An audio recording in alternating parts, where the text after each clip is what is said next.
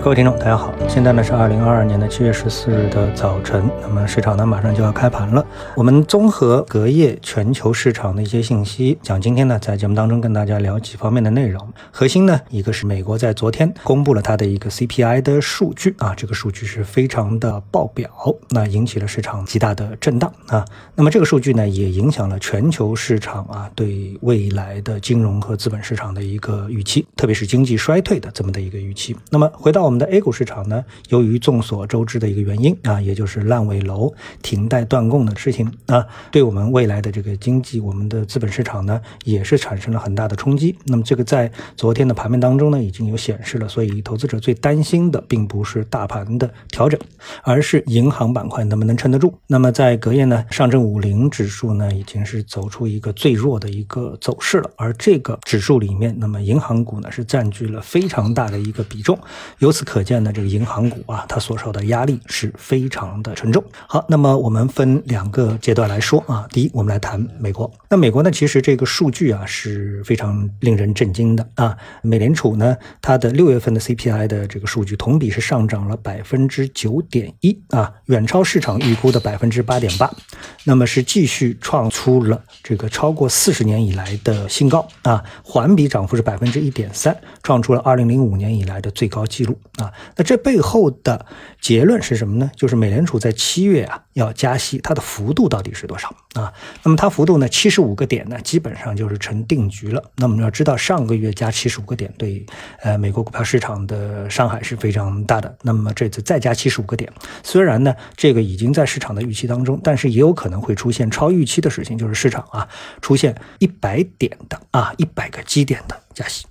事实上呢，已经呢有国家打了一个前站啊，就是加拿大。加拿大呢在昨天，也就是周三，它呢是公布了它最新的议息会议的结果，把它的利率加到了百分之二点五，加了多少呢？加了一百个点，高于市场预期的七十五个点。所以呢，这个出人意料的举动，也预示着美国很有可能也会出人意料的加息一百个基点。啊，那么这个大的背景呢，带来的是什么影响？我们在之前的节目当中呢，已经是给大家做了很大的一个铺垫啊，比如说会不会引发经济的衰退啊？那么这个呢，是大家最关心的。然后呢，息口的高涨是不是会引发资本啊回流美国，从而呢对非美的金融市场和资本市场都会产生巨大的压力啊？那这个呢也是大家最关心的。好，那么从国际市场回到我们的国内市场，我们知道我们现在最大的热点是什么？就是烂尾楼非常的多啊。那么在全国范围内啊，越来越多的小区的业主联合起来呢，投入到了停贷和断供的这么的一个行列当中。那这个对我们资本市场有什么影响呢？一个影响。像银行股，那么这个呢，在我们昨天的节目当中呢，已经是给大家剖析过了，而且它的影响可能非常大啊。那么另外一个呢，就小伙伴来问我啊，他说在昨天啊有这么一个会啊，国常会，那这里面呢，他提到了一个政策，就是多措施并举，扩中消费啊，确定呢是支持绿色智能家电消费的这个措施啊。这里面呢又谈到了啊，这个在全国开展家电以旧换新、家电下乡等等，那么就来了一个新的问题，那是不是白？白色家电板块。啊，或者说是家电板块会迎来一波新的行情，在这么大的一个利好的驱动下啊。另外一个呢，我们都知道，现在全国，特别是像我们在上海啊、江浙一带，那么感受到的气温是非常的高啊。上海出现的最高气温达到了四十点九，都是一百多年以来的这个新高啊。那么大家就想到了，哎，这么高的温度，是不是大家都就得买空调了啊？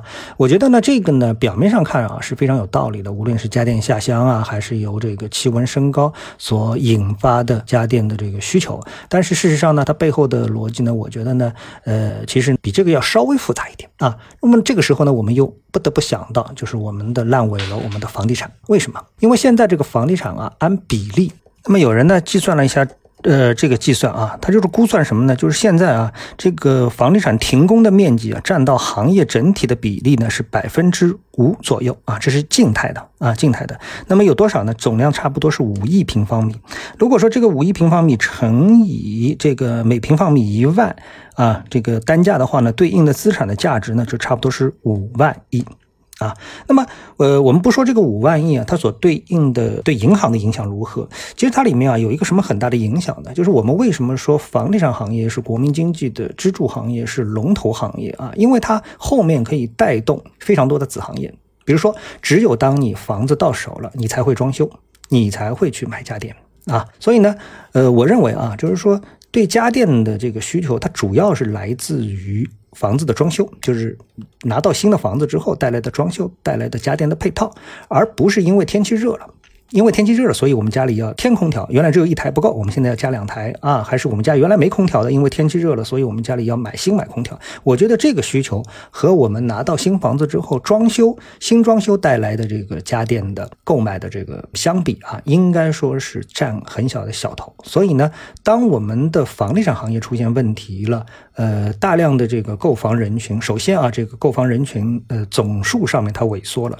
那么又有相当大比例的人呢，他们买了。房子又拿不到房子，这个时候他对他的下游的行业，无论是装修行业还是对家电行业的伤害，其实要远远超过因为天气炎热所带来的家电的这个需求。所以呢，如果说有政策对这个家电行业是利好的话，那么原先它应该是一个利好，但现在看来呢，这个利好的作用啊，就不见得有这么大了。那这个时候呢，我们就不得不提到电力行业。啊，那我们看到啊，在昨天的市场当中，涨幅居前的，一眼望去，全部都是跟电力有关的板块啊，比如说光伏、建筑一体化、风电、绿色电力、换电概念、电力设备、高压快充、电力物联网、智能电网，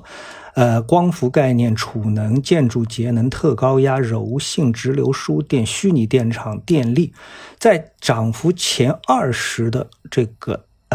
板块当中啊，居然我刚才说出来有十几个啊，可能有十五个都是跟电力有关的。那为什么会出现这样的一个情况呢？那实际上呢，这又回到了是一个能源问题。也就是说，你可以给你个感觉，也就是投资者也好，市场也好啊，我们的经济也好，它已经自发的在想尽一切办法的去寻找节能的路径。啊，不是大手大脚的去用电啊，是节能，所以呢才会有这种各种各样的花样，比如说这个储能啊，呃，这个光伏分电啊，这个这个发电啊，什么特高压，它所有这一切都反映的是什么？是能源不够，也就是说，在一个能源危机的背景下所引发的对能源的一种恐慌，才会想办法要去节约电。那么这个呢，就变成了叫新能源，也就是我一直跟大家说的能源替代啊，用各种方法用这个新的能源去。替代呃老的这个能源结构，而老的能源结构当中呢，无非就是石油、天然气加煤炭，对不对？